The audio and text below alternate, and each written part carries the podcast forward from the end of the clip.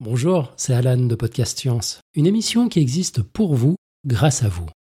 Si vous aimez ce que nous faisons et souhaitez nous soutenir, il vous suffit d'appuyer sur pause, de filer sur patreon.com slash podcastscience et de faire un petit don. Au même tout petit, hein. Pour même pas le prix d'un café par mois, vous nous aidez à servir la science dans la bonne humeur. Et c'est notre joie. Merci, bon épisode.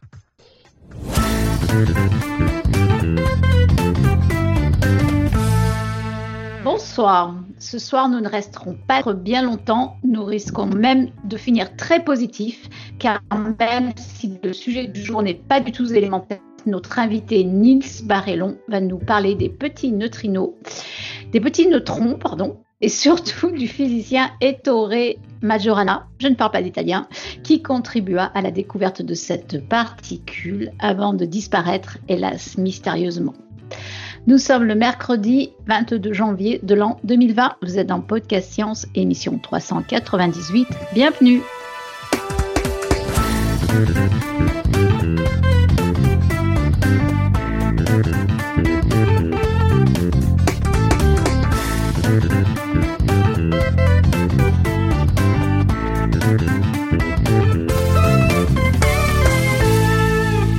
Eh bien, ce soir, c'est moi, Irène, qui ai le grand plaisir de vous présenter cette émission en compagnie de Cléora depuis la Normandie. Salut à tous. Nous avons Ea depuis Strasbourg. À la technique. Bonsoir. on va essayer. Hein. C'est pas dit que ça marche jusqu'au bout, mais on va essayer. Moi, j'ai confiance. Hyper. Et puis, eh bien, nous avons notre invité Nils depuis Paris. Bonjour. Voilà, eh bien, nous savons que nos auditeurs aiment particulièrement les émissions sur la physique. Et ce soir, nous avons l'immense plaisir de recevoir un écrivain qui est aussi prof de physique, ou bien un prof de physique qui est aussi écrivain. Bref, Niels a écrit un polar que nous vous recommandons et qui s'appelle Le neutrino de Majorana. Et on en reparlera un tout petit peu plus tard. Mais pour le moment, je vous laisse avec Niels qui va vous raconter l'histoire d'Ettore Majorana. C'est à toi. Et c'est à moi. Euh, alors déjà, je te reprends, Irène, mais bon, je suis un peu taquin. Moi, je dirais plutôt Ettore Majorana. Voilà, mais bon, il faut avoir un peu habité dans le Eh sud, quoi. oui, je comprends. Hein, J'ai cru comprendre comprends. que tu étais très loin de l'Italie. Non, bon, je te. Je te, je te, je te Ouais, ouais, charrie. non, non, mais je, non, non, mais je- Donc, euh, moi, perso, je dirais Ettore Majorana. euh, Je fais le malin. Je ne sais même pas si c'est comme ça qu'on le prononce, mais en tout cas, c'est comme ça que je le dirais. Euh, et donc, ben, je vais vous présenter un petit peu sa vie et puis euh, surtout pourquoi euh, eh bien, ses travaux qui étaient euh, finalement assez obscurs et peu compris, hum, peu euh, distribués à son époque, reviennent énormément à la mode, si on peut parler comme ça d'une théorie scientifique, tout simplement pour expliquer la matière noire. Donc, eh ben, c'est parti. On y va Allez, Ettore Majorana naît donc le 5 août 1906 à Catane, dans un petit immeuble de la Via Etnea. Alors, euh, j'espère ne froisser personne, mais euh, si euh, certains sont aussi nuls en géographie que moi, je préfère rappeler que Catane est en Sicile, une île au sud-ouest de l'Italie, je dirais, comme ça, hein, un truc comme ça, et que euh, sur cette île, il y a, l'Etna, un, un des volcans actifs euh, d'Europe, et donc, ben, rien d'étonnant à trouver une via Etnea, une rue Etnea à Catane. Et quand on va à Catane, ce que j'ai fait il y a deux ans, euh, devant ce petit immeuble, on trouve une plaque. Alors, euh, elle est en italien, mais je ne vais pas essayer de la lire en italien. hein. Euh, elle dit ceci en français. Euh, dans cette maison, le 5 août 1906, naquit Ettore Majorana, physicien théoricien. Son génie solitaire et timide scruta et illumina les secrets du monde avec la lueur d'un météore qui disparut trop tôt en mars 1938, nous laissant le mystère de ses pensées. Et ben, à la lecture de cette plaque, euh, quand on connaît un petit peu la vie de Majorana, ce que j'espère qu'il sera un petit peu votre cas euh, dans trois quarts d'heure, une demi-heure, on voit que cette plaque est pas mal faite, effectivement. Alors, Majorana, euh, né en 1906, ça veut donc dire, euh, si je ne dis pas de bêtises, ou si ses parents ne sont pas des extraterrestres, qu'il a été conçu en 1905. Et 1905, euh, pour euh, quiconque s'intéresse un petit peu à la physique, ça doit faire tilt parce que c'est une des deux annus mirabilis de la physique. Euh, il n'y en a pas beaucoup, hein il n'y en a que deux. Enfin, voilà, le monde des scientifiques a, décrété que deux années étaient miraculeuses. Alors, il y a celle de 1666 qui se retient bien, hein, 666, c'est l'année où Newton va créer euh, les outils qui vont lui permettre d'énoncer les trois lois que l'on étudie maintenant sans arrêt euh, au lycée, euh, les trois lois dites de Newton. donc voilà, première année miraculeuse. Et la deuxième, donc, en 1905, c'est l'année où Albert Einstein, la même année, moi ça me, ça me scie à chaque fois, mais cette année 1905, il publie quatre articles de physique qui vont euh, chacun à leur façon révolutionner euh, les sciences physiques. Il y a le fameux article sur E égale MC2, énergie et matière. Il y a l'énoncé de la relativité restreinte, donc c'est un article séparé. Il y a un article qui prouve l'existence des atomes. Et à cette époque, il faut quand même rappeler que ben, tout le monde n'était pas encore convaincu de l'existence des atomes. En 1905, euh, il y avait une bonne frange de la population scientifique qui doutait de l'existence des atomes. Et Einstein va proposer une expérience qui permet de s'en assurer à coup sûr, expérience que réalisera Jean Perrin peu de temps après. Et puis un dernier papier qui va expliquer l'effet photoélectrique. Quand on éclaire une plaque de métal, on voit apparaître un courant électrique. Euh, et là, c'est le début finalement de la mécanique quantique parce qu'il faut euh, voilà, parler de la quantification de l'énergie dans la matière. Euh, donc, en fait, Majorana va naître pratiquement en même temps que la mécanique quantique. Voilà, si on peut résumer un petit peu comme ça. Et sa vie, voilà, euh, va avancer en parallèle avec toutes les découvertes de mécanique quantique. Et vous allez voir qu'il va y prendre part euh, vraiment euh, plus souvent qu'à son tour. Donc, au moment où il naît, l'atome est vu comme, euh, pour les scientifiques, hein, euh, un pain au raisin. C'est la, théorie euh, qui fait foi en ce moment. cette théorie est due à Thomson, un Anglais, qui a découvert les électrons un petit peu plus tôt, en 1898, et qui dit, eh ben, l'atome doit être comme, alors il était anglais, doit être comme un pudding, c'est-à-dire une espèce de pâte positive dans lequel baignent des électrons. Voilà comment on voit l'atome au moment où euh, Ettore Majorana naît. Et on va voir comment tout cela va évoluer. Alors, euh, Ettore est le quatrième enfant d'une famille de cinq euh, frères et sœurs. Et les Majorana sont une grande famille sicilienne. Le grand-père d'Ettore a été ministre et député à la fin du siècle dernier. Le père de Majorana est ingénieur et il est responsable des télégraphes et de la télécommunication dans Catane. Il y a une grosse entreprise qui gère tout ça, donc ils sont assez riches, hein, les Majorana. Et puis il a un oncle, donc le frère de son père, Quirino, euh, qui lui est carrément professeur de physique expérimentale euh, à Bologne. Donc voilà, il est dans un milieu cultivé, euh, dans lequel voilà, on, on, lit, on travaille. Il a d'ailleurs été éduqué par ses parents, qui refusaient de les mettre à l'école, les cinq frères et sœurs, et éduqué un petit peu à la dure. Et euh, voilà. Bon, Ettore est un petit garçon euh, assez fin, euh, au teint pâle, mais avec des cheveux et des yeux très très noirs. Et Léa, si tu as une photo à mettre, c'est le moment. Alors bien sûr, ce ne sera pas une photo d'Ettore petit, mais on voit bien qu'il est, voilà, il est italien, quoi. Hein. J'ai mis la photo dans la chatroom. Tu es extraordinaire. Tu vois, tu es extraordinaire. donc, Je confirme. Elle y est, ok, super. Donc vous voyez qu'il est, voilà, il a vraiment le type italien, hein, euh, on dirait ombrageux. Euh, très vite, le petit Majorana fait preuve d'un talent pour les mathématiques qu'on peut qualifier euh, d'exceptionnel. Exceptionnel, c'est-à-dire que très rapidement, il est capable de faire des calculs, bah, allons-y franchement, hein, que le commun des mortels n'est pas capable de réaliser. Ses parents s'en apercevant, ils vont même le mettre en scène. Alors ça, c'est peut-être D'aucuns disent que c'est ça qui l'a rendu si timide, mais il, il, le met en scène donc devant des gens parce que c'est un peu une bête de foire. Il est capable d'extraire des racines carrées, de faire des multiplications de 6 chiffres par 7 chiffres. il ne se trompe jamais. Donc il, il le met sous la table, une grande table de la cuisine, et il lui pose des devinettes mathématiques qu'il résout chaque fois euh, euh, sans aucun problème. Mais voilà, renfermé dans son monde, sous cette table, et on l'entend juste le résultat comme ça qui gicle euh, toujours juste, à la grande surprise et au grand étonnement des, des invités. Bon, ceci étant, ça reste un gamin, il y a une anecdote, à 10 ans, il, il prend le volant de la voiture de son père, il enlève le frein à main et il va s'écraser sur le mur un tout petit peu plus bas. il se fait mal, hein, il aura une, une grande cicatrice qu'il garde sur la main et sur la cuisse euh, toute la vie.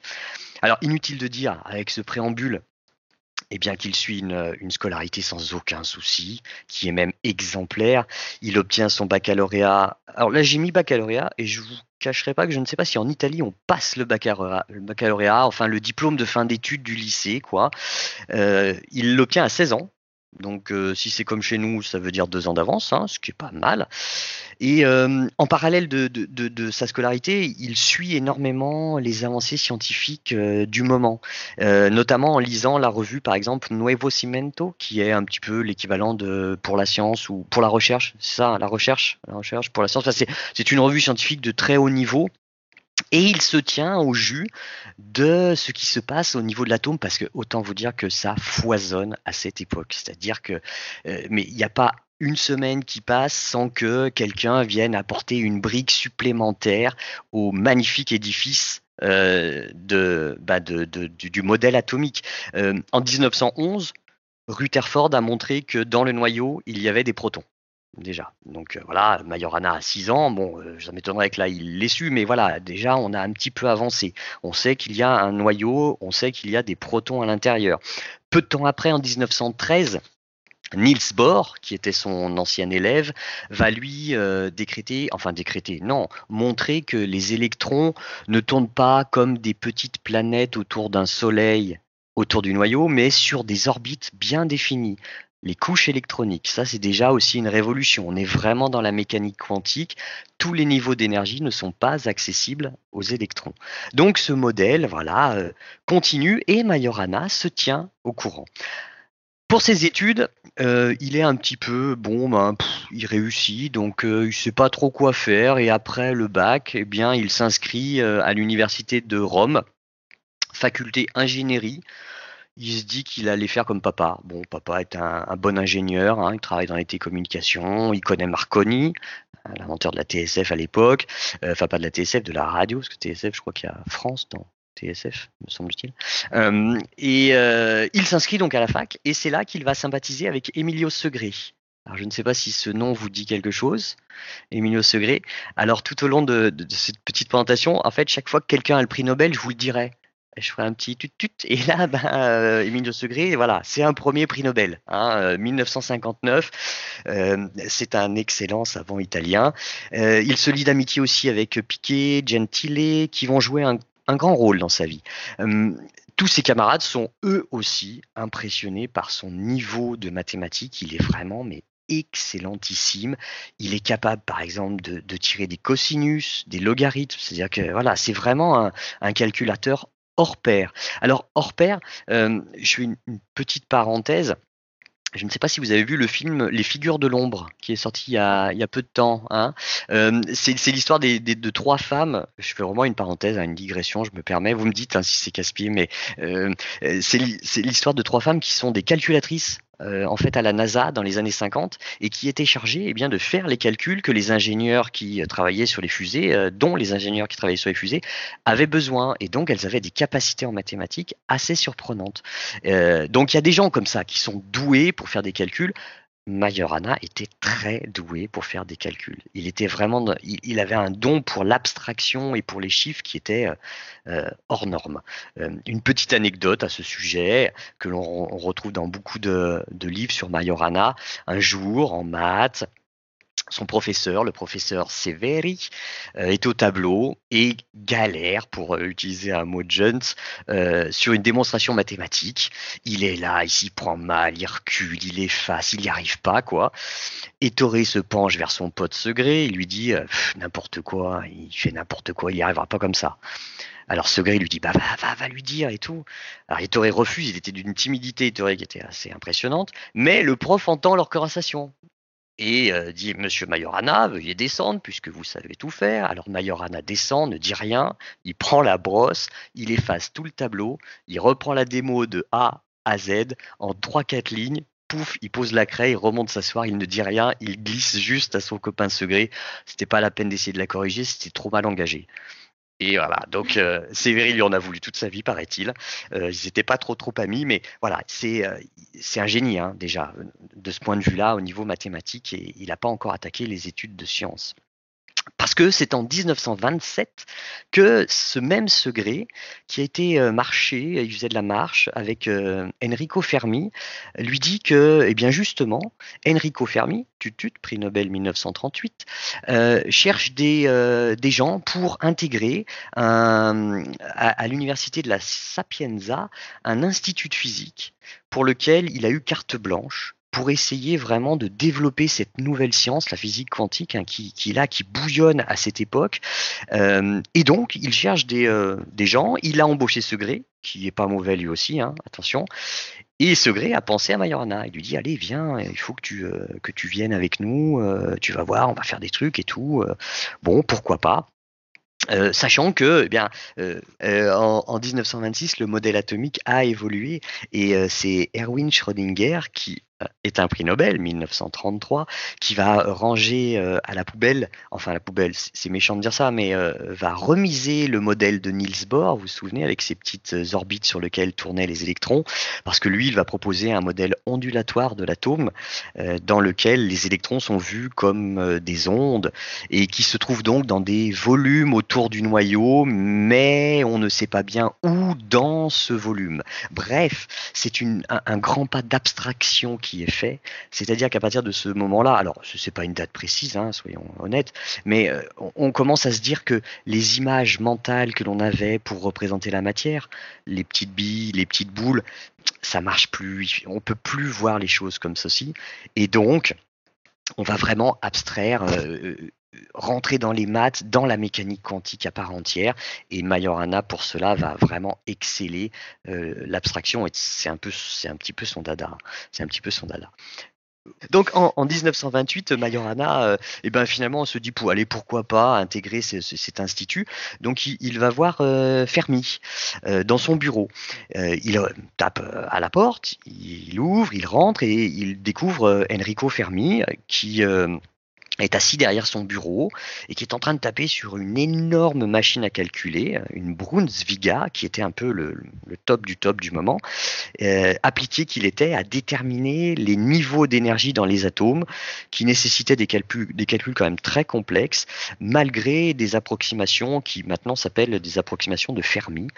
Bref, et il a noté quelques résultats sur un tableau noir qui lui ont demandé quand même une bonne grosse semaine de travail. Et là, étoré, ne dit rien. Il regarde le tableau noir assez, assez intensément pendant une ou deux minutes. Il demande à Fermi sur quoi il travaille. Fermi lui répond. Et là, Ettore s'en va. Il fait demi-tour, il sort, il s'en va. Il ne revient que le lendemain et il retrouve Fermi dans son bureau, devant lequel il pose une feuille.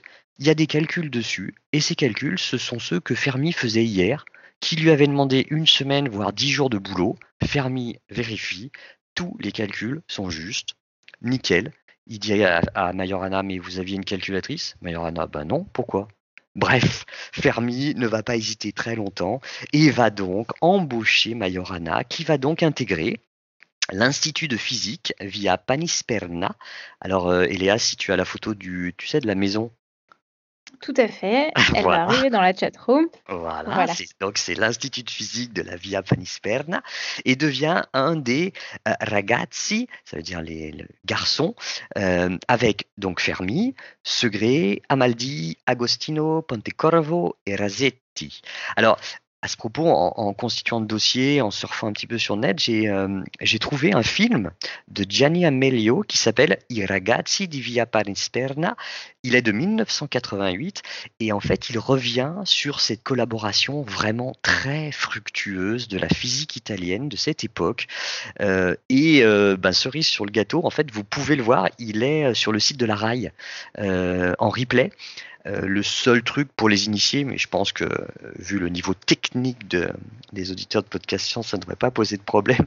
Il faut un petit VPN pour dire qu'on est italien sans habiter en Italie. Vous voyez le truc? C'est-à-dire que c'est autorisé qu'aux Italiens. Mais on peut voir ce film. tout ça pour vous dire que les ragazzi de la Via Panisperna sont très, très, très connus en Italie. Nous, en France, on ne savait pas qui c'était, mais en Italie, c'est, ce groupe-là est vraiment très connu et a sorti énormément de découvertes sous l'impulsion d'Enrico Fermi. On vous, je, t'interromps une seconde. On vous mettra les, références sur les, notes d'émission pour que vous puissiez retrouver tout ça. Hein. Ouais, j'ai mis les liens effectivement. Euh, voilà, avec un bon VPN, moi j'ai réussi à les regarder. Bon, alors par contre, pas de sous-titres. Hein. Il faut les regarder en italien, mais, mais quand on aime. Voilà. Oui, l'italien n'est pas si différent du français. Pas si différent. Revenons à, à Ettore. En 1929, sans aucun souci, il obtient son doctorat sur la théorie quantique des noyaux radioactifs. En 1930, la recherche continue et euh, Fermi, Wolfgang, euh, pas, Fermi, pardon, Paoli, Wolfgang Paoli, va postuler l'existence du neutrino dans une lettre qui est restée célèbre. Alors je l'avais mise en annexe de mon dossier, mais vous n'aurez aucun mal à la retrouver sur Internet parce qu'elle est vraiment très amusante cette lettre. Et euh, Pauli donc euh, eh ben, propose à la communauté scientifique que, peut-être, peut-être, une nouvelle particule, euh, qu'il appelle euh, tout d'abord un, neutron, euh, pourrait peut-être exister lors de la désintégration bêta pour expliquer voilà, un spectre en énergie un petit peu bizarre. Enrico Fermi reprendra ce neutron, l'appellera petit neutron, neutrinino, et puis au fil du temps, ça deviendra le neutrino, et on verra comment Ettore s'en emparera d'ici peu. En janvier 1932, Ettore est à la bibliothèque et prend la connaissance des travaux des épaules Joliot-Curie, prix Nobel 1935. Ça fait trois prix Nobel, ça. Hein. Ça fait trois. J'en ai encore deux, trois dans, dans ma musette. Non, non, mais je veux dire que les Joliot-Curie, à eux seuls, ça fait trois prix Nobel. Ah oui, oui, exact. Oui, oui, oui, avec leur mère euh, avant, oui, bien sûr, bien sûr. Ah ben, si on euh, compte la, attends, mais si on compte la mère, ça fait quatre, parce que euh, les Joliot, Marie en a eu deux. Bah, Marie en a eu deux. Lui, la fille, elle en a eu un. Et du coup, et, le, et Pierre Curé aussi, en fait. Mmh, ah, alors, en fait, ils sont, quoique Marie et Pierre se sont partagés le même. Alors, oui, normalement, ils se sont partagés le même. Alors, effectivement, oui, euh, c'est d'ailleurs qui avait insisté pour que Marie euh, ait, elle aussi, le prix Nobel. Au départ, il ne voulait le remettre qu'à lui. il a dit Je ne le prends pas si euh, ma femme n'est pas associée à ce prix Nobel. Donc, oui, ça fait, ça fait quatre si on veut. C'est vrai, c'est vrai. Donc, ben, alors, tu vas voir, parce que voilà, la famille Curie, c'est quand même pas des, hein, c'est pas des, des Mickey. et pourtant, en janvier 32, euh, ils sont face à une expérience qu'ils ont beaucoup de mal à expliquer. Alors euh, voilà, pour les initiés, c'est euh, une expérience sur le rayonnement pénétrant de Bode Baker. Bon, bref, on s'en moque. Et Majorana prend connaissance de leurs travaux et de leur explication et va s'exclamer devant public Stronzi, qui signifie tout simplement couillon. Voilà, parce que pour lui, les, les Curie n'ont pas compris ce qu'ils venaient de découvrir. Ils venaient tout simplement de découvrir le proton neutre, c'est-à-dire le neutron. Le neutron qui, à cette époque, 1932, n'est pas encore connu. N'est pas encore connu. Alors, euh, Fermi, qui euh, voilà est le chef de Majorana, lui, lui, dit mais publie, publie. Et Majorana va refuser. Alors, ça sera un petit peu la, la constante dans sa vie c'est qu'il va publier très très peu de choses.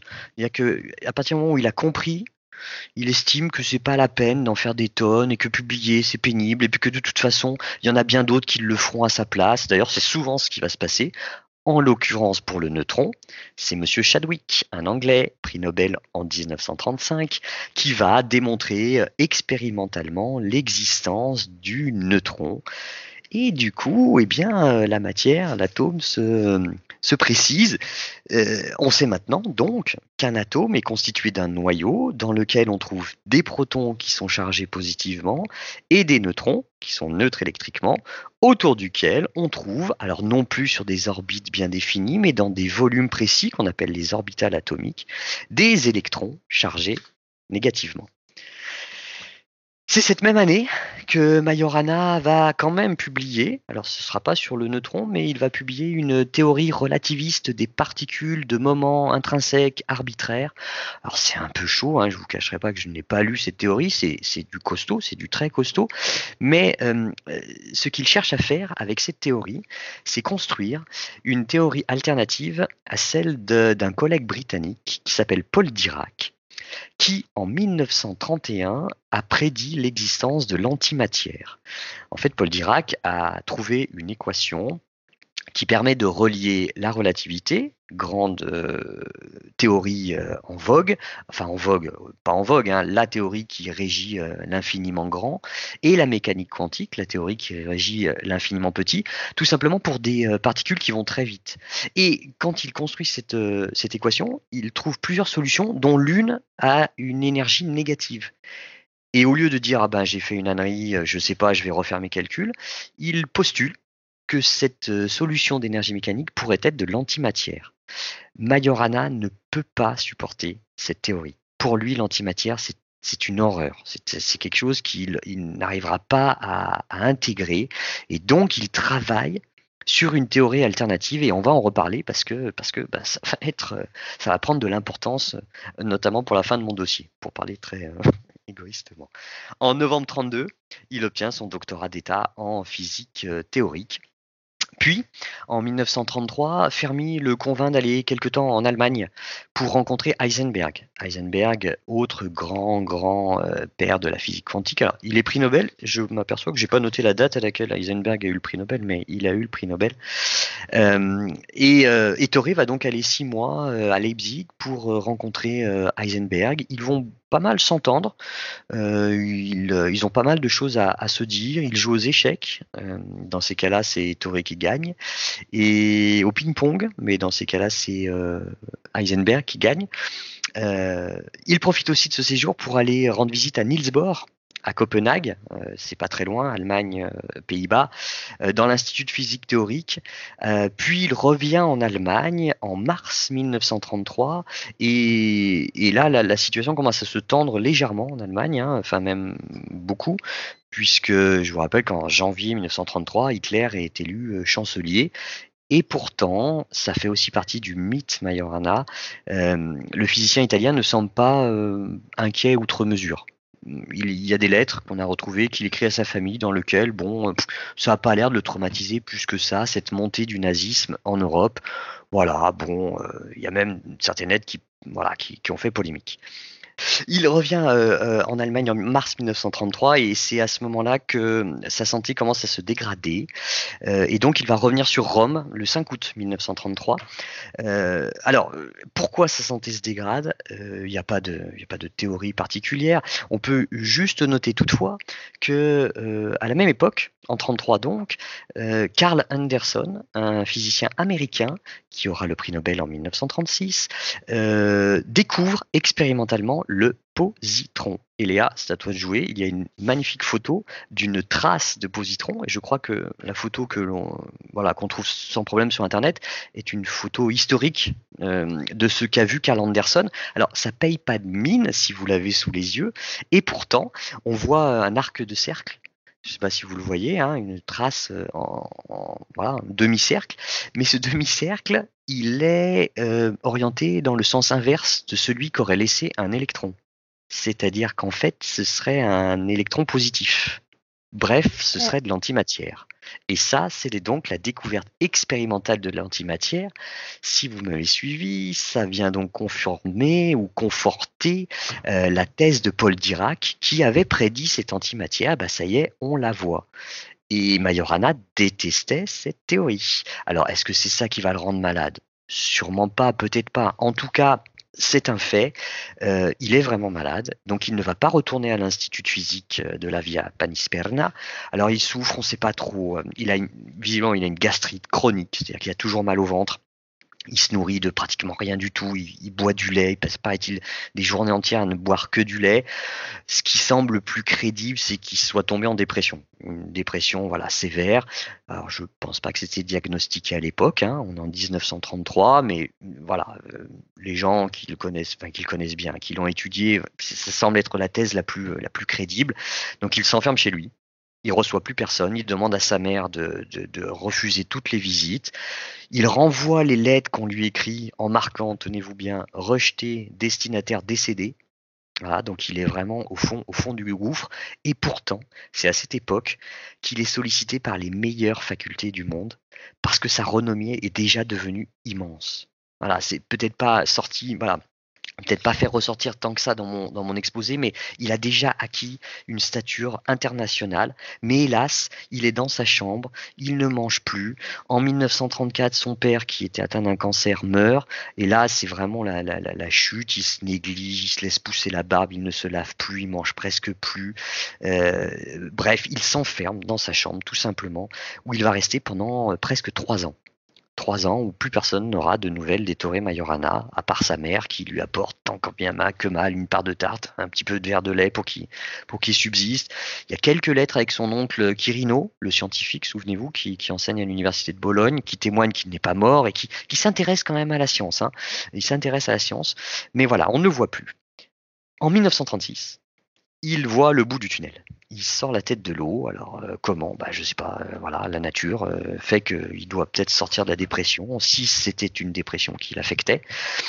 Et du coup, eh bien, il le fait savoir. Il se voilà, il revient au monde et il dit à ses amis ça y est, je suis voilà, je suis bien, j'ai envie de j'ai envie de, de, de, nouveau de faire de la physique et il postule à l'une des trois chaires de physique théorique que l'Académie des sciences italienne a décidé d'ouvrir.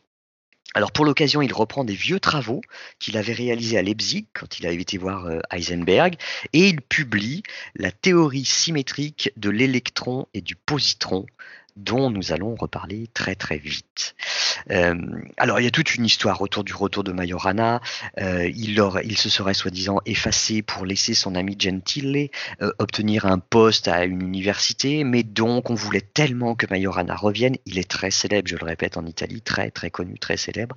on lui crée une chaire spéciale physique théorique à l'université de Naples et il l'accepte et il va donc euh, commencer à enseigner la physique théorique à l'université de Naples. Alors, commencer à enseigner, c'est un bien grand mot, il, y met vraiment du cœur, hein. il y met vraiment du cœur, il travaille ses, euh, cours, il, vraiment il y met du sien, euh, seulement il n'y a que cinq élèves dans son cours parce que c'est d'un niveau mais euh, stratosphérique.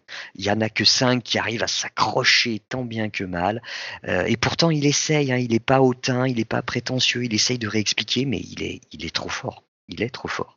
Euh, on peut noter un fait troublant qui va annoncer euh, ce que je vais vous dire et ce qui va se passer l'année suivante. 15 jours après avoir euh, pris ses fonctions à l'université de Naples, il va croiser Giuseppe Occhialini, qui est un autre physicien italien qui bossait au Brésil et qui était revenu à Naples pour une conférence. Le Occhialini en question est tellement content de voir Majorana. C'est une star, Majorana, dans la physique. C'est une star. Donc il se, jette sur lui dans le couloir. Ah, je suis tellement content de vous serrer la main. Et là, Majorana lui prend la main, le regarde un peu hiératique et lui dit, euh, vraiment tel quel, euh, vous arrivez à temps. Si vous étiez venu plus tard, vous ne m'auriez plus trouvé, car il y a ceux qui en parlent et ceux qui le font. Il lâche la main, il s'en va. Occhialini n'a jamais compris euh, ce que ça voulait dire. Mais euh, en 1938, ça va peut-être éclairer son geste. Le 26 mars 1938, euh, Majorana prend le ferry pour Palerme.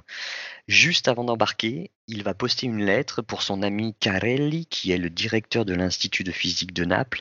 Et cette lettre a été retrouvée, hein, puisque c'est Carelli qui était en sa possession. Elle est maintenant aux archives euh, à Pise.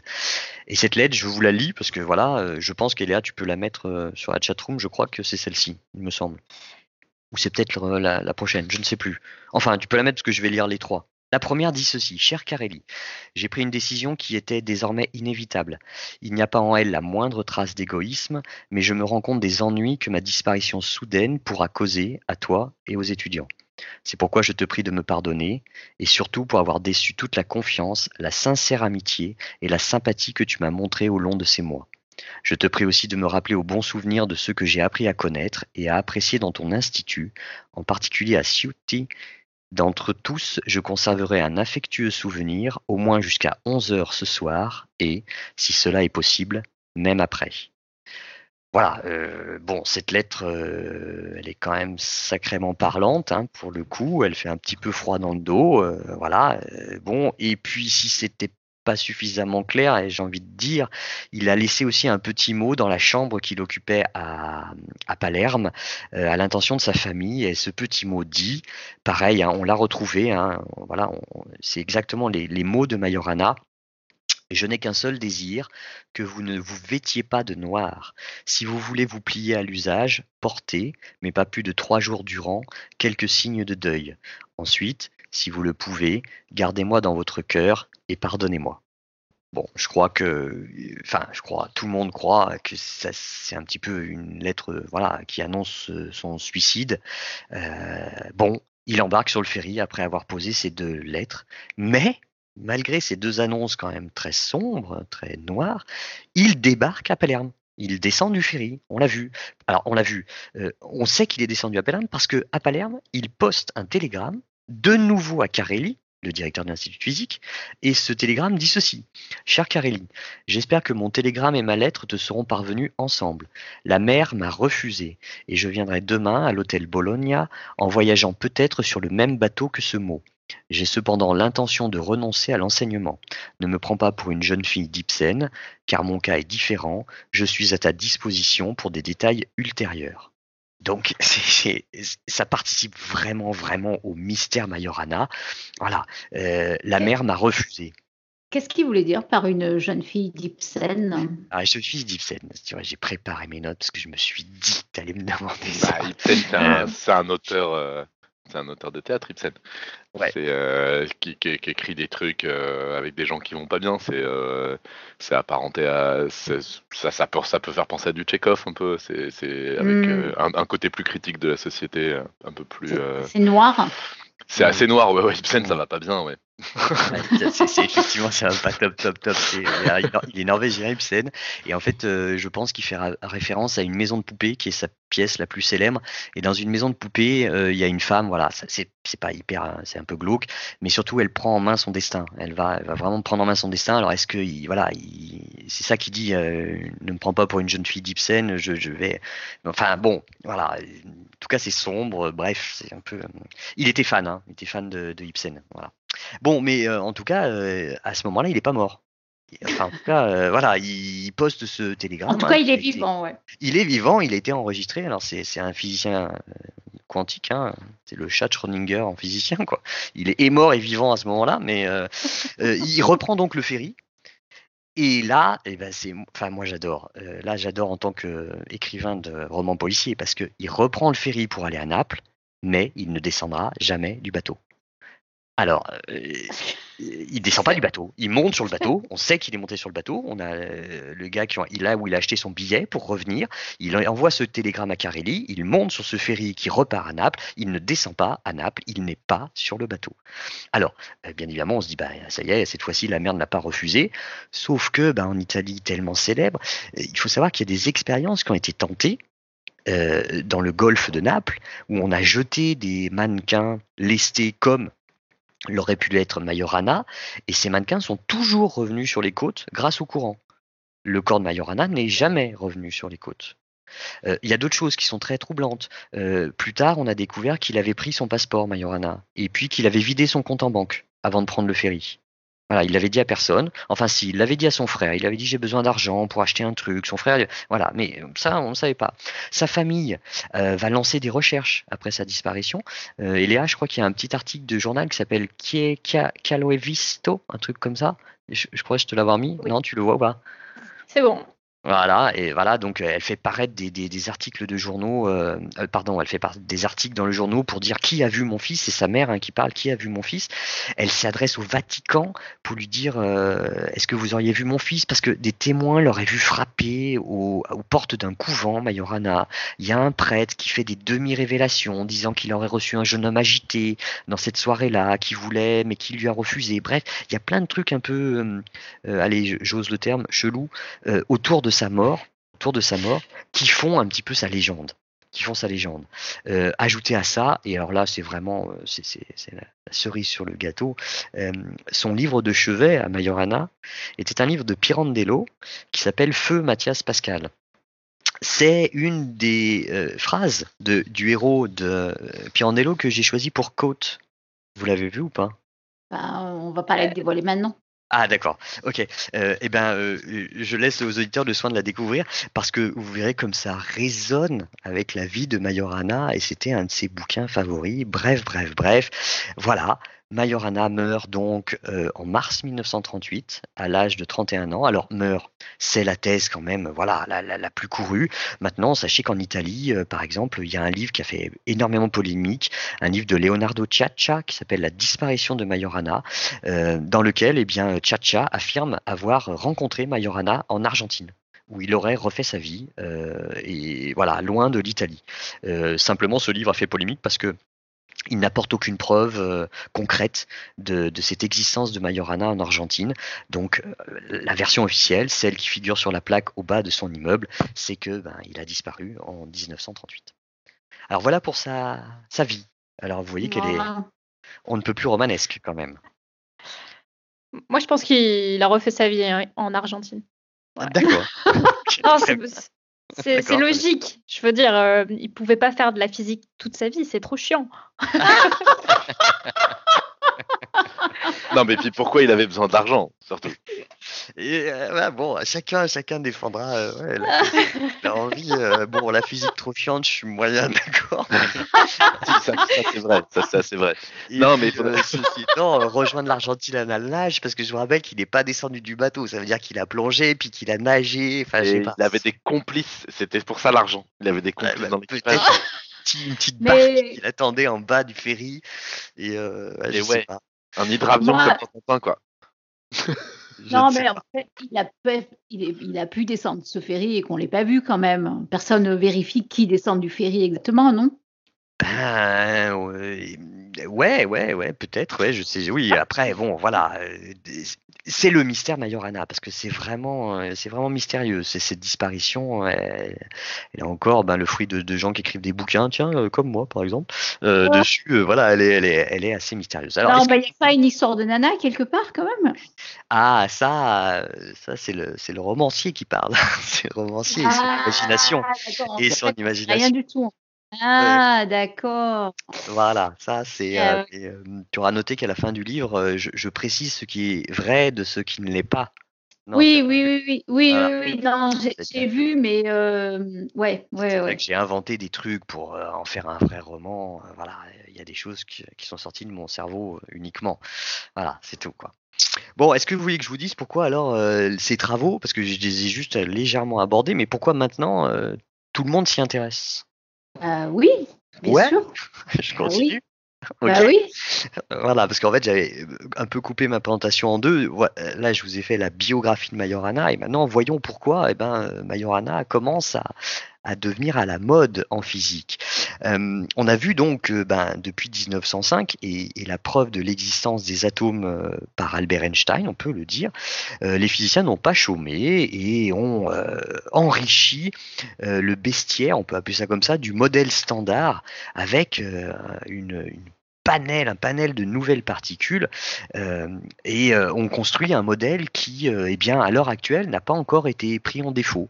Alors, ce modèle, Eléa, tu peux peut-être mettre voilà, le tableau qui, qui, qui, le résume, parce qu'il est un peu complexe, je vous le fais un peu facile.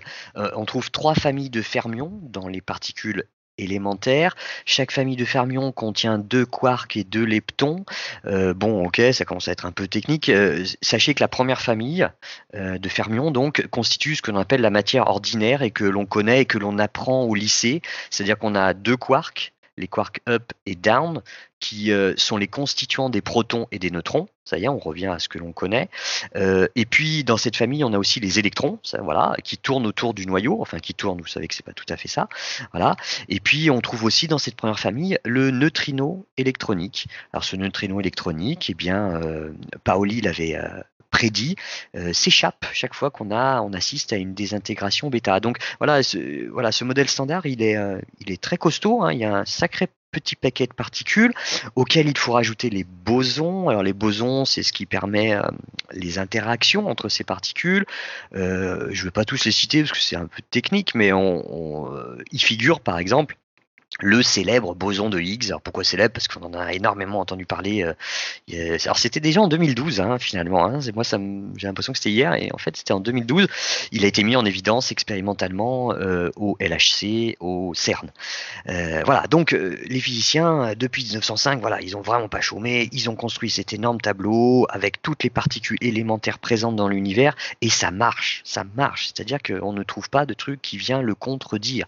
il faut toutefois penser à ajouter à ce tableau le même avec l'antimatière. Parce que l'antimatière, euh, hélas pour euh, Majorana, euh, a fini par convaincre son monde. sachez, si vous allez au CERN, il y a un truc qui est extraordinaire, c'est de voir l'accélérateur de particules qui crée de l'antimatière. C'est moi ça me, je sais pas, enfin ça m'a hyper fasciné. C'est-à-dire qu'ils font des anti-atomes on sait faire des anti-atomes d'hydrogène avec un antiproton et un anti-électron qui tournent autour. Et on arrive à les garder quelques, ah, des millisecondes, peut-être des nanosecondes, mais on fabrique de l'antimatière. C'est assez fou. Euh, alors, n'allez pas voir le truc comme dans le film tout pourri là de, machin là, hein, celui qui a fait Da Code là. Alors ça, bon, l'antimatière dans un petit bocal en verre, avec comme Arcy qui se le trimballe dans le Vatican, merci bien. Mais euh, oui, oui, l'antimatière, voilà, euh, voilà, ça existe. Euh, bon, voilà. bon, mais ce modèle étant là, tout le monde ne travaille quand même pas sur le modèle standard, et puis il y a des gens qui travaillent sur autre chose, et sur les gens qui travaillent sur autre chose, il y a un certain Fritz Zwicky, qui est un physicien suisse assez cocasse, c'était un peu un personnage un petit peu farfelu, qui en 1933 mesure la vitesse des galaxies qui tournent dans l'amas du coma. Alors l'amas du coma, c'est un amas de galaxies dans lequel euh, euh, se trouve la nôtre. Euh, et ce fameux Zwicky, il calcule que la gravité qu'exerce la matière visible ne peut pas compenser la force centrifuge qui s'exerce sur ces galaxies. C'est-à-dire que les galaxies qui sont au bord de l'amas du coma tournent tellement vite que normalement elles devraient gicler de l'amas du coma comme une pierre gicle d'une fronde. D'accord? Parce qu'il n'y a pas assez de matière, donc il n'y a pas assez de gravité pour les retenir. Alors, euh, sur le coup, il y, a deux façons d'expliquer ce délire. C'est où ben, on s'est planté sur les, lois qui régissent la gravité, donc on dit, ben désolé Einstein, mais ça marche pas. Euh, ça marche pas ton truc. Là, il y a des galaxies, elles devraient pas être là, elles sont là. Désolé Monsieur Newton, mais c'est pas possible. Soit, alors ça c'est ce qu'on appelle le modèle législatif, on remet en cause les lois. Soit on penche plutôt vers le modèle ontologique, c'est-à-dire que ben ça marche parce que eh ben on voit pas tout et que eh ben dans cet amas du coma, il y a bien la matière nécessaire pour tenir les galaxies du bord de l'amas euh, par la force de gravité. Mais on ne la voit pas, cette matière. C'est une matière invisible. Alors figurez-vous que ben, Zwicky, qui, euh, voilà, c'était une intuition, hein, c'était voilà, un truc auquel il a pensé, qu'il a énoncé. Beaucoup de gens ont travaillé dessus et maintenant c'est acquis. Oui, il y a de la matière que l'on ne voit pas, la fameuse matière noire. Alors c'est même euh, assez hallucinant. Euh, et au passage, je fais un, petit clin d'œil, un petit salut amical à Johan, parce que c'est lui qui a corrigé mon dossier. Et il m'avait corrigé à, ce moment-là et il avait tout à fait raison. la matière telle qu'on la connaît, c'est-à-dire régie par le modèle standard, hein, entendons-nous bien, donc votre table, nous, la chaise, les plantes, en fait, ça ne représente que 4 à 5% de la densité de matière de l'univers c'est-à-dire un sixième de la matière. Ce qui veut donc dire que 5 sixièmes de la matière, c'est de la matière et de l'énergie noire, que l'on ne voit C'est quand même assez fou. C'est quand même assez fou. Alors, que vient faire Majorana dans ce délire? Bah, S'il y a une matière qu'on ne voit pas, il faut quand même qu'elle soit faite avec quelque chose.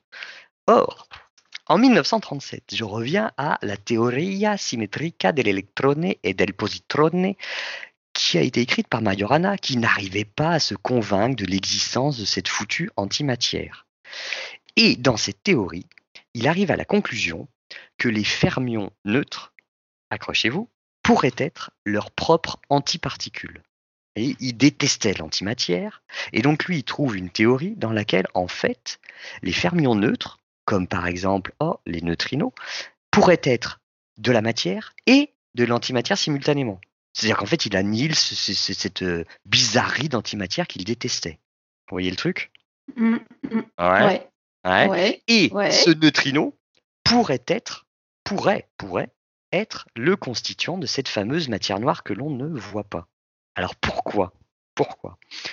À la naissance de l'univers, les neutrinos ont été produits comme les photons, comme euh, tout le reste, mais les neutrinos euh, n'interagissent pratiquement pas avec la matière. Contrairement aux photons, les photons interagissent très très bien avec la matière. Euh, donc les photons ont eu du mal à s'échapper de, de, l'univers primordial, ce qui n'a pas du tout été le cas des neutrinos, qui eux n'interagissent pas avec la matière, donc ils ont filé ces neutrinos. D'accord Et ils sont partis aux confins de l'univers. Donc, ça pourrait peut-être être un des composants de cette masse invisible. Le problème, c'est que euh, il y a un, principe du modèle standard qui affirme que quand la matière rencontre de l'antimatière, ça donne de l'énergie et donc ça annihile les deux particules. Or, à la création de l'univers, les neutrinos ont été produits en quantité quasiment égale avec les antineutrinos. Donc normalement, ce qui aurait dû se passer, c'est que oui, ils interagissent pas avec la matière, mais matière plus antimatière, bim, il n'aurait pas dû avoir autant de neutrinos que ça. Sauf si le neutrino est de Majorana. Parce que si le neutrino est de Majorana, il n'est pas ni matière ni antimatière, donc il peut s'en aller.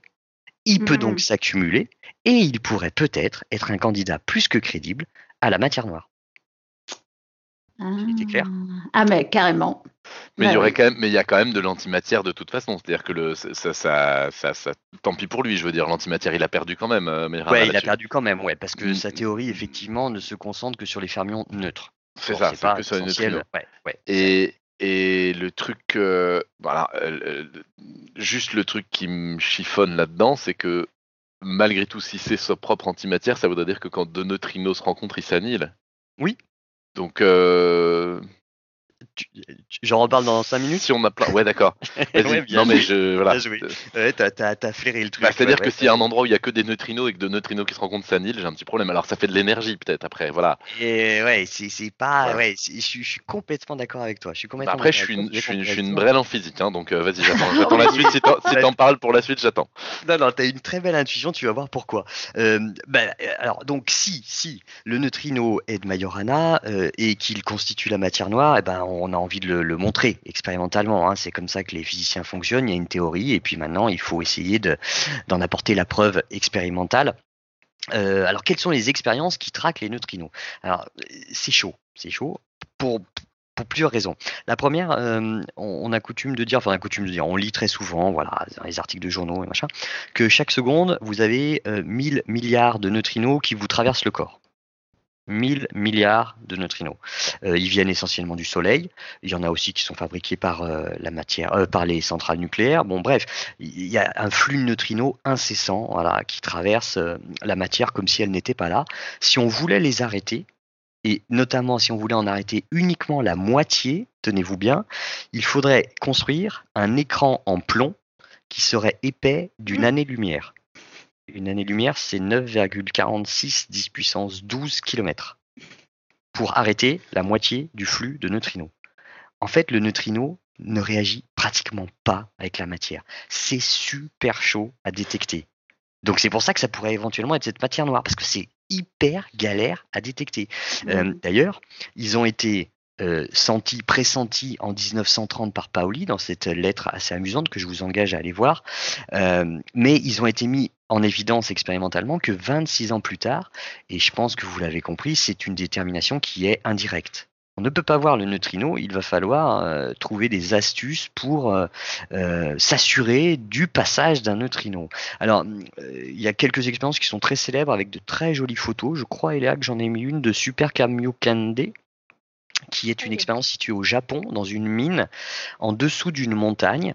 Euh, en fait, c'est un immense réservoir d'eau pure, dans lequel, si un neutrino, euh, euh, quand un neutrino le traverse, il peut éventuellement sur la quantité de neutrinos qui passent, réagir avec un nucléon de l'atome d'oxygène qui est contenu dans l'eau, et il va donner naissance à une particule qui va aller plus vite que la lumière. Alors, ça vous plus vite que la lumière, ça vous fait pas. Non? Si, si. Bah, si. Ouais. ça vous fait... Ah, oui. si, Alors, on, on peut. Mais si, c'est n'importe quoi. Il raconte on... n'importe qui l'a invité, celui-là. Alors, on peut sans problème aller plus vite que la lumière. On peut sans problème aller plus vite que la lumière, mais pas dans le vide. C'est-à-dire que la lumière, la vitesse de la lumière dans le vide est indépassable, hein, 299 752 458 mètres par seconde. Euh, on peut pas aller, voilà, c'est une vitesse euh, indépassable. Mais la lumière, elle freine quand elle rentre dans un milieu. Ah. Elle freine même pas mal. Euh, c'est, je vous renvoie à vos cours de lycée, de seconde, l'indice de réfraction vous donnera sans aucun problème la, le coefficient duquel freinera la lumière quand elle va rentrer dans la lumière, dans, un, dans un milieu transparent. Donc on peut aller, il y a des particules qui peuvent aller plus vite que la lumière dans l'eau. Et alors ce qui est fou, c'est que si une particule va plus vite que la lumière, elle émet toujours un petit cône de lumière qui s'appelle l'effet Cherenkov. Tout le temps, un petit cône de lumière bleue. Une particule allant plus vite que la lumière dans un milieu émet elle aussi un petit cône de lumière. On appelle ça l'effet Cherenkov et c'est celui-là qu'on détecte.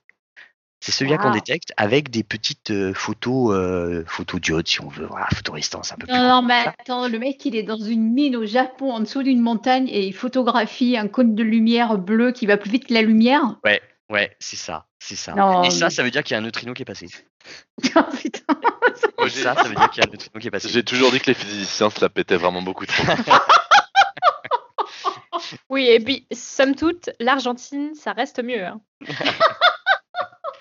Mais il y a, y a y a Toulon aussi, il y a une magnifique expérience qui s'appelle Antares, et c'est exactement le même principe, sauf qu'au lieu d'avoir une super méga piscine, eh ben on a pris euh, la mer Méditerranée, et on attend que des neutrinos qui traversent la mer Méditerranée euh, génèrent une particule qui va plus vite que la lumière, qui donc va générer un petit cône de Cherenkov, et on va le capter. Alors c'est marrant, Antares, c'est des espèces de fils avec des yeux c'est des gros yeux. J'en ai vu un l'autre jour euh, sorti là. Euh, ça fait à peu près un mètre de diamètre. C'est vraiment comme un gros un œil tout rond et ça cherche ces petits cônes de lumière. Euh, non, c'est une blague.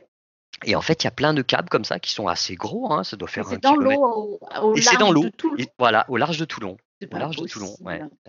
et alors, du coup, les bateaux, ils doivent dévier, ils doivent. Mais non, parce que c'est ça, c'est quand même profond. Ouais, c'est profond. Il n'y a pas une petite bouée, tu sais, jaune euh, au sommet pour savoir où c'est, je pense. Et c'est relié avec un Bluetooth ou comment il Je sais pas. Il y avoir un câble qui revient jusqu'à la côte. Enfin, j'en suis même sûr en fait. Il y a un câble qui revient jusqu'à la côte. Enfin, voilà. Attends, non, mais comment il détecte un cône de lumière bleue? Là, j'avoue que ça me dans la je, je, ah ben, comprends on a, pas. On a, affaire à des photos multiplicateurs qui doivent être d'une sensibilité, euh, je te dis pas quoi. Hein. Euh, ça ah. doit être immergé suffisamment profondément. Et d'ailleurs, enfin, là, je parle voilà, au conditionnel et en même temps, je suis quasi sûr, c'est que c'est immergé là où euh, il n'y a plus de lumière du soleil qui rentre. C'est le noir total. Et donc, un petit cône de lumière avec des super photos multiplicateurs, on, le chope quoi. On, l'attrape. Ouais. Alors, il y en a un autre aussi comme ça qui s'appelle Ice Cube, qui est dans l'Antarctique. Et lui, euh, c'est une espèce de, gros cube. Euh, il est impressionnant. Il fait un kilomètre cube de volume. Et lui aussi, il est chargé de détecter les neutrinos comme ça qui, euh, qui viennent. voilà, des, ouais, c'est voilà. Donc, vous voyez qu'en fait, détecter un neutrino, c'est chaud. C'est très très chaud. Mais alors, un neutrino de Majorana, alors là, attention, un neutrino de Majorana, alors là, c'est accrochez-vous voilà ce que, font les scientifiques pour essayer de déterminer ou de, de, de choper un neutrino de Majorana. Ils travaillent sur ce qu'on appelle la double désintégration bêta. Euh, vous voyez la désintégration bêta? Euh, Non, moi je me souviens plus ce que c'est. Alors, désintégration bêta, vous prenez un, atome, un atome qui est radioactif. Et ce noyau radioactif va transformer un de ses protons en neutron en émettant un électron et un antineutrino. Ouais. Voilà. Il, a, un surplus de, il a un surplus de protons, il se sent mm. pas à l'aise, donc euh, voilà, la radioactivité bêta, c'est je transforme un proton en neutron, j'émets un électron pour respecter voilà la conservation de l'énergie et de la masse euh, et de la charge, et un antineutrino. Ça, c'est une désintégration bêta. Bon, il se trouve que dans certains atomes, certains atomes radioactifs, euh, ben la simple désintégration bêta n'est pas permise. Alors là, par contre, je ne veux pas rentrer dans les détails parce que je ne les maîtrise pas, mais euh, pour certains noyaux très rares, euh, deux désintégrations bêta simultanées, c'est jouable. C'est-à-dire que voilà, c'est permis, euh, c'est-à-dire qu'ils vont non pas faire une seule désintégration bêta, mais en faire deux simultanément. C'est-à-dire émettre deux électrons et deux neutrinos. Vous voyez où je veux en venir? Ouais, ouais, ouais, ouais. Deux neutrinos. deux neutrinos. Deux, neutrinos. Si le neutrino est de Majorana, et du coup l'intuition précédente était très bonne, il est susceptible de Robin, il est susceptible de s'annihiler ensemble. C'est-à-dire que comme ils sont en même temps matière et antimatière, eh ben, ils peuvent s'annihiler. Et donc, on observerait une double désintégration bêta sans émission de neutrinos. Ah. Vous voyez le truc? Waouh Alors, euh, sachez que ce, phénomène, il existe. Hein. il existe, il est hyper rare. Il est vraiment super, super rare. On est dans des, dans des, euh, dans des, des, statistiques, des probabilités qui sont mais giga infimes c'est des milliardièmes de milliardièmes de milliardièmes de chances que ça arrive, mais ça arrive, ça existe, ça existe. Donc en fait, eh bien, les physiciens essayent de traquer cette double désintégration bêta sans émission de neutrinos. il y a une expérience qui s'appelle NEMO pour Neutrino e Torre Majorana Observatory, qui est dans un laboratoire souterrain à Modane, dans un ancien tunnel routier, et qui va traquer cette double désintégration bêta. Euh, il y a eu trois expériences, Nemo 1, Nemo 2 qui étaient expérimentales, Nemo 3. Nemo 3 a fonctionné pendant 8 ans, de 2003 à 2011, et a enregistré 1 million de doubles désintégrations bêta. Donc vous voyez, euh, voilà, le phénomène est très rare, mais on arrive quand même à en choper. Euh, hélas, il en a chopé aucune sur ces 1 million sans neutrinos. C'est-à-dire que pour le moment, voilà, on n'a pas réussi à mettre en évidence une double désintégration sans émission de ah. neutrinos. Mais il faut croire que c'est porteur et que les gens y croient parce que eh ben Super Nemo, enfin Nemo 3 a, arrêté de fonctionner en 2011 et dans la foulée ils ont construit Super Nemo qui devrait rentrer en service dans très peu de temps, qui a une précision qui est bien meilleure, qui a diminué le bruit de fond, c'est-à-dire qu'il traque toujours cette double désintégration bêta sans neutrinos. Les scientifiques, les scientifiques y croient. Ils croient vraiment, vraiment, vraiment. Euh, voilà question idiote comme ça. Euh, s'il le détecte jamais, il se passe quoi? Ça veut dire que bah, Majorana avait tort? Bah oui, je pense qu'au bout d'un moment, ils se font l'idée. Oui, je pense. Je pense. Après, euh, euh, le boson de Higgs, il est prédit, j'ai pas la date exacte hein, en tête, je crois que c'est dans les années 50. Il est mis en évidence en 2012. Hmm. Et ouais. Donc 72 ans après, 62 ans après avoir été prédit. Donc euh, voilà, euh, Majorana, on se penche sur son, euh, sur son neutrino de Majorana depuis finalement très peu de temps par rapport à ça. Donc je pense qu'ils vont quand même s'accrocher encore pendant un petit moment. Mais effectivement, s'ils ne venaient à pas le mettre en évidence, ben, c'est peut-être que la théorie de Majorana est fausse. Peut-être. Voilà. Enfin bon. Parce que du coup, ils essayent. Enfin, c'est très bizarre la démarche des physiciens. C'est complètement l'inverse d'une démarche de biologiste où on essayerait de prouver que quelque chose est faux. Là, on essaye de chercher que c'est vrai en construisant la machine qui va permettre de donner une des intégrations de la façon dont on la veut.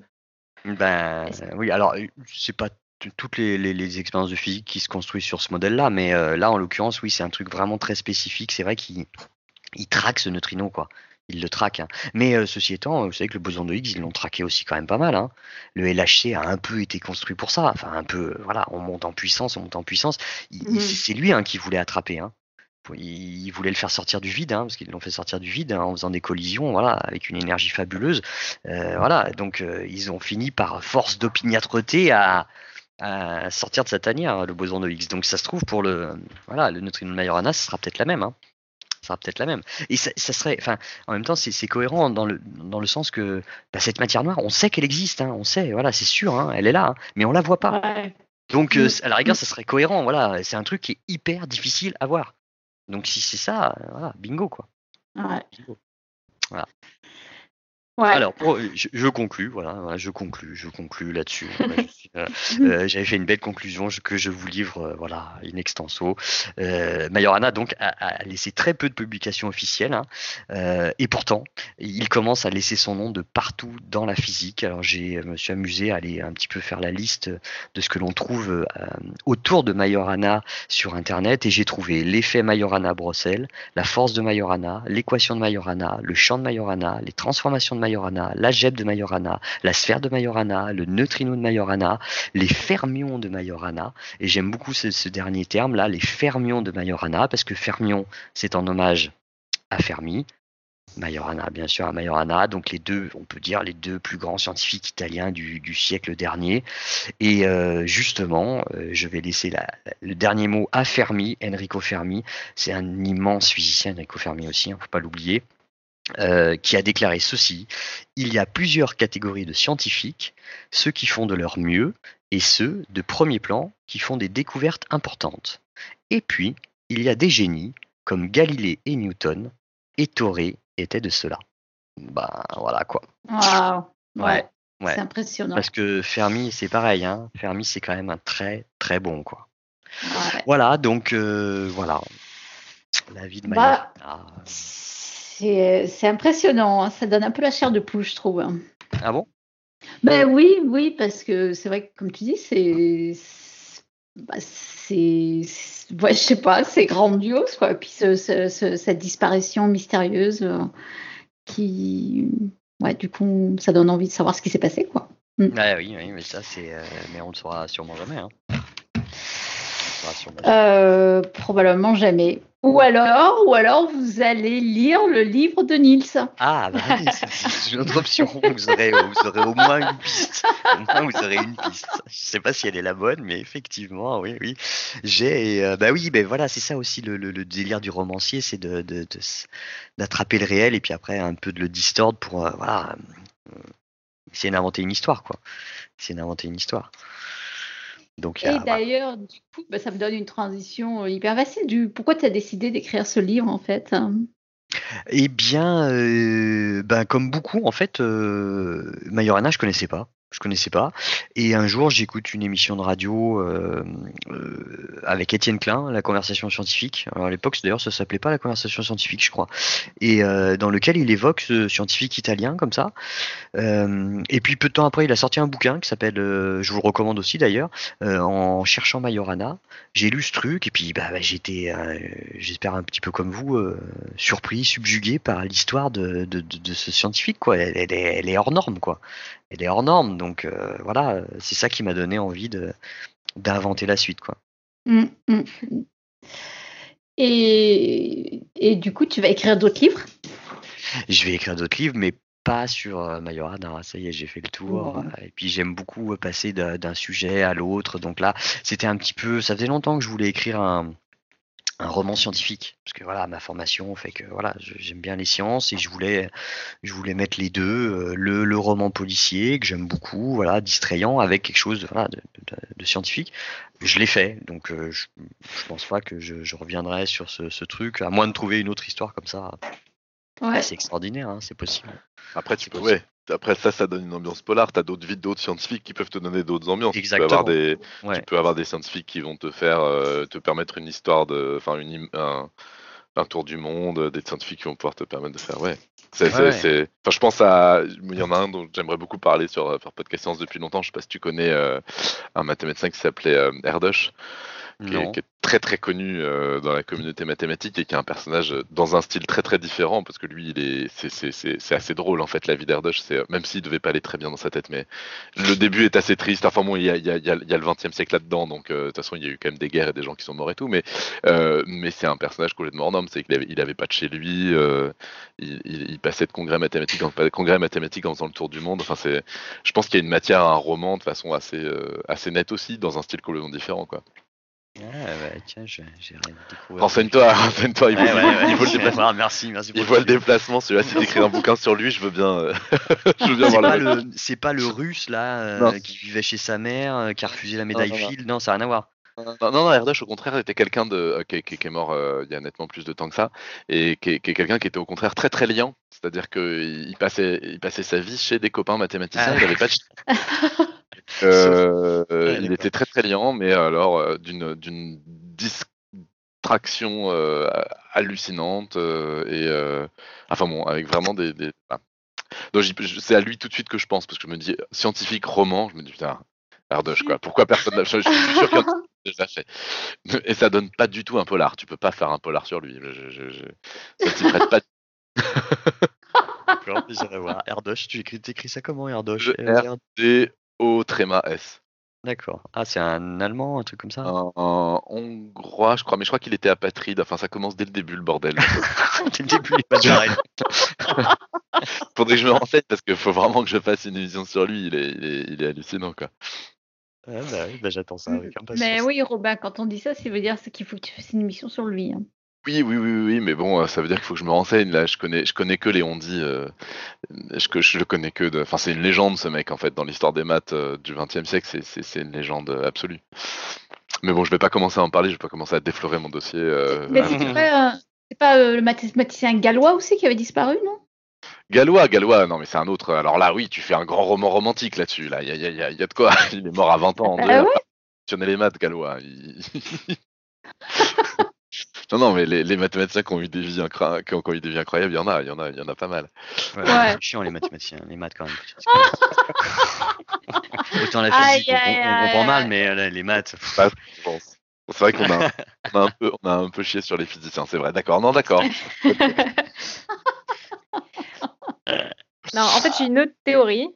Le mec, comme c'était un génie, il s'est dit euh, avant ma mort, il n'y aura jamais rien pour prouver ma théorie. Du coup, je vais faire autre chose. Bah, pour rassurer le fait que je sois une légende, il faut Ouais, que je disparaisse de façon légendaire. Ouais, Bon, après, euh, y a, y moi, ma thèse aussi, c'est qu'il était peut-être genre un peu autiste ou un truc comme ça, quoi. Il était quand même tout Ouais. chelou, hein, Il était Il avait l'air allez bien quand même, hein, on est d'accord. Ouais, et par exemple, euh, j'ai lu euh, faisant le roman, parce que j'ai lu plein d'autres trucs sur, euh, sur tout ce qui entourait tout ça, euh, Dirac était aspergé. Asperger, Oui, Dirac, il dit. Dirac. Ah, il allait pas bien du tout. Enfin, Ce que j'ai entendu sur Dirac est complètement effrayant. Enfin, ce type. Ah ouais, allait- ouais, Dirac, il Ah était... ouais. Mais pourtant, il, était marié, il avait une femme, des gamins, mais il était Asperger. Il était, euh, voilà, c'était. euh, C'est- J'avais entendu une anecdote sur lui que j'avais trouvé très drôle. Je sais pas si t'avais si vu ça, mais euh, où en gros, il était, il était complètement, oui, il était, il, il ne voulait parler que pour dire des choses vraies. Des, Oui, voilà. exact, c'est vrai. C'était ouais. un crispant Ouais. à côté du coup, et euh, de, de tenter une discussion avec lui. Et apparemment, il y a eu un jour, il a eu un prix, il a eu une remise de prix. Et euh, donc, euh, dîner de gala à côté, il se retrouve à côté du maire de je sais plus quelle grande ville, machin, qui se retrouve à côté de Dirac, qui est au courant que ce type-là est quand même bizarre et tout, et qui sait pas trop quoi lui dire et comment aborder euh, la conversation. Et il commence à lui dire un truc du style Hmm, le, le- temps, le temps est à l'orage ce soir, et là Dirac se lève, va ouvrir la fenêtre, revient s'asseoir, et fait Oui, monsieur. Apparemment, il était pas tout seul dans sa tête. Mais il y en a une autre aussi où il est dans un train, mais après c'est pareil, est-ce que c'est pas apocryphe ces trucs? Ah, Il est la dans un train avec un autre physicien et puis il passe euh, le long d'un champ où il y a des moutons et puis le physicien dit oh il y a, regardez il y a un mouton noir et euh, dans un dans un troupeau de moutons et direct le regarde il fait il y a la moitié d'un mouton noir. Ouais, c'est ça. Ouais, c'est, une blague. euh, Mais alors, cela dit, je me demande si effectivement il n'y a pas une origine. Ouais, je, je suis pas sûr que ce Enfin, soit ouais. vraiment En tout cas, il euh, avéré. On devrait compris, faire. euh, Moi, je trouve qu'on devrait faire un podcast comme ça sur des, des, phys- des- des scientifiques un peu euh, comme ça. un peu particulier. Oui, Eh, Mais après, on va ça, dire comme ça. ça entretient l'idée qu'ils sont tous cinglés, alors que non. Non, ouais. On Je me pourrait souviens faire d'un bon podcast sur euh, Tesla. Je sais plus Ouais. qui l'avait fait. Chez vous, Ouais. hein.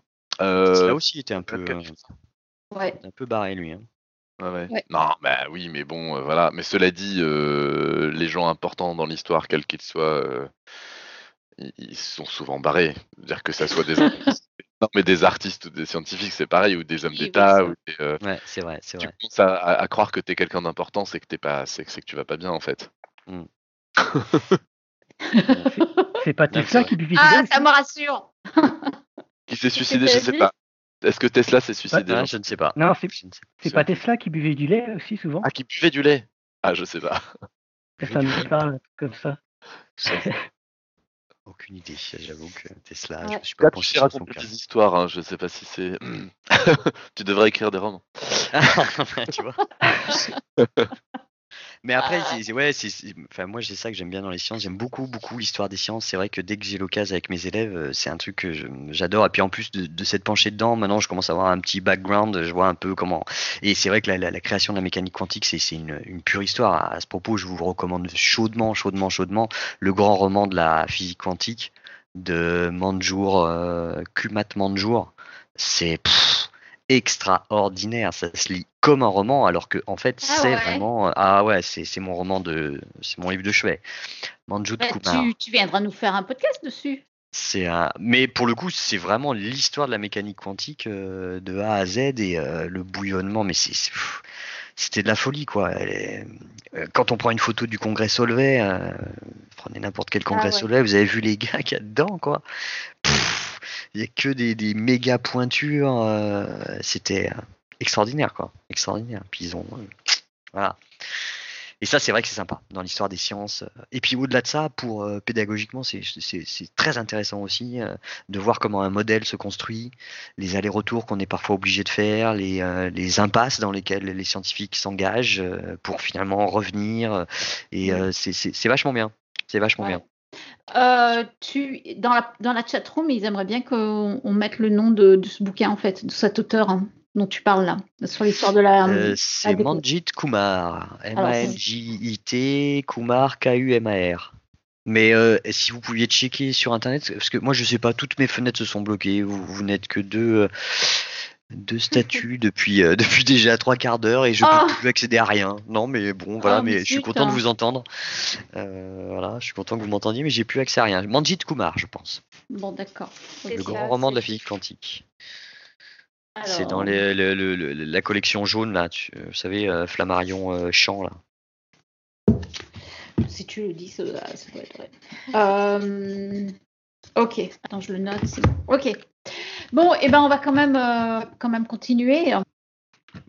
Un petit mot pour remercier Guillaume, qui est notre dernier mécène, qui, est, euh, donc, qui a rejoint nos mécènes sur Patreon. Et donc, merci à vous tous qui nous soutenez financièrement. Et puis, il est temps de passer à la citation du jour. Et c'est à Nils. Ah, la côte. Euh, J'avais donc pris euh, une phrase d'un personnage de Luigi Pirandello dans son livre Feu Mathias Pascal. Ce personnage s'appelle Mathias Pascal. Et à un moment dans le livre, il dit ceci. Qui sait combien ils sont, mes frères? Ceux qui sont dans les mêmes conditions que moi. On laisse son chapeau et sa veste, avec une lettre dans la poche, sur le parapet d'un pont, au-dessus d'un fleuve. Et puis, au lieu de s'y jeter, on s'en va tranquillement en Amérique ou ailleurs. Ah ah Ah ah Tu Et dis Léa ça, C'était sur la table de chevet de Exactement. celui-là, précisément. Ouais, Oh la ouais. vache. C'est Ah, fou, c'est hein. magnifique. Oh, mais non, mais c'est pas possible. Je veux dire, le mec, c'était un cabot pas croyable. Il a fait une sortie, mais tellement mise en scène. Mais tellement mise en scène, le mec. Ah non. C'est sûr. Le livre est très très bon d'ailleurs. hein. Je vous le conseille aussi. là, le livre de Pirandello est très très bon. Il y a un film avec euh, Marcello Mastroianni qui s'appelle, ouais, pareil, Feu Mathias Pascal qui reprend ça. là. Mais le livre est très très bon. Et c'est vrai que c'est c'est fou quoi. C'est fou. Et c'est Ah. l'histoire d'un gars comme ça qui effectivement euh, euh, simule sa propre mort pour euh, revivre ailleurs, plus loin. Ah ouais, les gens qui disparaissent comme ça, eux, ils- Voilà. Il y en a ouais. après, il y en a, ouais, effectivement. Ah, il y en a plein, paraît-il même. Il paraît. Et peut-être Ah ouais. que tout à coup, il s'est pris de passion pour la biologie et qu'il l'assumait pas, on sait pas. Ouais, là, il peut pas assumer, quoi. Là, franchement, non. Été obligé de monter un truc énorme, quoi, pour disparaître. parce que si les gens l'apprennent, oh. De la physique basculer vers la biologie. mais- Il y en a eu d'autres. hein. Il y en a eu d'autres avant. hein. Mais qui, qui, qui? Bah, il y a. Alan, Alan Turing, il a fait un peu. euh, lui, il De a la fait. biologie? euh, il, il a fait de la biologie, ouais, ouais. Oh. Ouais, si, si. Il a, donc, il a pas fait de physique, mais, mais il a basculé de maths, logique, informatique à la biologie, si, si. Non. Si, si. Il s'est intéressé avait, à comment les, plante, non Il- comment, les, comment les motifs apparaissaient sur les pelages des animaux, notamment. Ah ouais. Ouais, ouais. Eh ben. Mais, non, mais les gens ont le droit d'être curieux, en fait. Ouais. Ah bah oui, mais euh, ils ont même euh, euh, intérêt à l'être. Gilles Gênes aussi, à la fin de sa vie, s'intéressait vachement à la neurologie, par exemple. Bon, bref. Euh, eh bien, Aléa, tu veux, et Léa, pardon, tu veux nous parler du quiz? Des aléas du direct. Ouais. Ah, ah. Ah, ah. Euh, oui, alors, euh, comme toujours à Podcast Science, on vous propose un quiz auquel vous pouvez répondre en nous envoyant un message sur podcastscience.gmail.com. Et le quiz du moment est le suivant. Les abeilles des champs vivent mieux que les abeilles des villes. Info ou intox? Alors, je ne sais pas ce que tu en penses, Nils. Vise, c'est ça? C'est le Vive. vise. Ah, vive. Ah, euh, pff, je sais pas. euh, spontanément, je dirais plutôt euh, pff, celle des villes. Elles ont Et peut-être pour- plus à manger tout le temps. paraît d'ailleurs que c'est pas bon en fait de mettre des ruches dans les villes. Mais bon, je sais pas.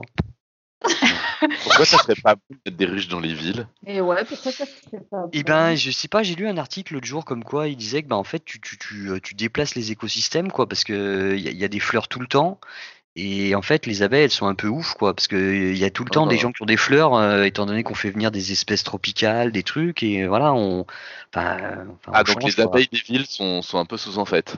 Ben un peu c'est un peu le- l'esprit ouais. C'est un peu Ah, l'esprit quoi. Elles sont un peu surmenées. Il y a tout le Ah. temps à manger. Donc Ah. celles qui font la danse, elles sont complètement repues là, enfin complètement. ah, ouais. On démarre danser, il y a de la bouffe là-bas, allez-y. Il y en a partout, il y en a Ça partout, vous partez n'importe où, ça marche. même plus besoin de faire la danse. Quoi. Ouais, mais ça affecte pas celle des champs finalement. Ben ouais, ouais, je sais. Je sais pas. Parce que celles des champs sont mieux, parce que celles des villes bossent. Non mais c'est super, c'est super C'est bien comme question là? J'adore cette réponse. La réponse est celles des villes, elles sont vraiment trop fatiguées, vaut mieux être dans les champs. Réponse plus. Moi j'adore cette réponse. Je valide. On est quand même plus cool à la campagne quoi. Non mais c'est vrai, hein. moi je dis la même chose tous les jours. hein. C'est vrai. Ah ouais. T'habites à Paris en même temps. Bah ouais ouais, c'est bien ce que je dis. Ouais, ouais, je sais ce que Ah c'est que de vivre à Paris, c'est pareil. C'est pareil, t'as de la lumière tout le temps, t'as des sollicitations tout le temps, t'es invité à faire des fêtes tout le temps et t'es fatigué. Et voilà. c'est pareil. C'est pareil. Alors que quand tu vis à la campagne, biologie, comme ça sur les villes. Est-ce que vous avez vu les euh, Il y a un mec qui a montré que maintenant on éclaire tout à, en LED là. Euh, toutes les, les, les, les- les réverbères, c'est des LED. C'est une lumière qui est beaucoup plus puissante. Du coup, les moustiques sont beaucoup plus gros. Et du coup, les chauves-souris aussi. Le mec, il a montré ça. C'est vrai? que- Ouais, ouais, ouais, c'est une étude et pour le coup, c'est- tout à fait sérieux. Les, les insectes et les, les- les- notamment les moustiques que mangent les chauves-souris sont beaucoup plus gros du fait de la lumière LED, qui est beaucoup plus puissante et qui leur visiblement leur convient bien. Et donc les chauves-souris, eh ben, elles évoluent dans le même sens. Elles sont plus grosses. ils sont plus gros? Ben, j'en sais rien, ça par contre. Alors quel est Ah, l'impact de la lumière sur. euh, Ils doivent, ils doivent mieux se développer, j'en sais rien. D'accord. Sûr, que- j'ai vu ça. Parce que qu'il y en ait plus du coup si ça si c'est Non, mais faut se méfier, c'est un physicien qui dit ça hein, quand même. Faut faire. Ouais, c'est ça, ouais. C'est un peu apocryphe. J'avoue. J'avoue. Faudra demander. euh, ouais, non, j'en sais rien. Je sais pas. T'as t'as déjà entendu ça, Iléa, toi? Mais pas du tout, et je suis en train de chercher des articles. Ah, tapez grosse chauve-souris. Grosse chauve-souris obèse sur internet, allez voir. Euh, On a Alex. euh, non, mais Alexa, c'est la, pro des, des chauves-souris. On peut le demander aussi, mais je, m'en- je- et Léa, elle l'aurait entendu aussi, je pense. Bon, elle va chercher. Je suis sûre qu'elle va chercher. euh. Bon, bah d'ici oui, là, comprends. euh, j'ai une annonce. Euh, donc, il y a un concours de nouvelles, et j'ai pensé à toi, Nils aussi, qui est lancé par le Mhm. ministère de l'Éducation, dont le thème est Le hasard fait bien les choses. Voilà, donc la date limite d'envoi de vos, de vos textes, c'est le 31 janvier, donc c'est dans, dans pas longtemps. Euh, on mettra les, dans, dans les notes d'émission le site internet où vous trouverez toutes les infos. Voilà, concours de nouvelles. Le hasard fait bien les choses. Voilà, et bien écoutez, on arrive à la fin de cette émission. En tout cas, merci Nice d'être venu. C'était vraiment une super soirée avec toi. Euh, je, je pense Merci. que c'est, ça donne envie de- d'avoir un prof de physique comme toi, quoi. Ça doit être super. non, mais c'est vrai. Hein. Tant Euh, ouais, C'est pas ce merci que me disent mes élèves, mais bon, c'est c'est autre C'est chose. vrai? Ouais, parce que bah, voilà, et après je suis aussi exigeant, hein. je peux être aussi le vieux prof de physique avec la barbe. hein. Ah, Et ouais, et ouais. ouais. Ouais, nous qui avons l'image, on peut le dire. Mm, ouais. Mais vous l'avez encore l'image? Parce que moi je vous ai Mais plus. oui, Ah, ça mais trouve, vous mais êtes à fond. Non, Mais non, on te voit. On te voit, on voit bien que t'es un vieux, un vieux prof bien, avec la barbe. Ouais, ouais. ouais. Je suis nu sous, nu sous Mais ma a- vous ne le voyez pas, mais il a encore des cheveux, ça va. Pas trop blanc. Donc, en tout cas, si le mystère vous intrigue toujours, on, vous recommande très, très, très fortement d'aller lire le polar de, Niels. Euh, vous allez vous éduquer, vous allez pénétrer dans le CERN et passer un super moment avec plein de physiciens. hein. On a vu ce soir, il y a plein de prix Nobel. Voilà, et si vous avez des questions, ben, n'hésitez pas aussi à les poser à Nils via notre, notre page internet, par exemple. Et puis, si vous avez envie de passer un moment, disons, plus intime avec nous, eh ben, rejoignez-nous la semaine prochaine. Nous serons tout oui et prêts pour affronter toutes vos questions. Voilà, donc rejoignez-nous et d'ici là, que servir la science soit votre joie.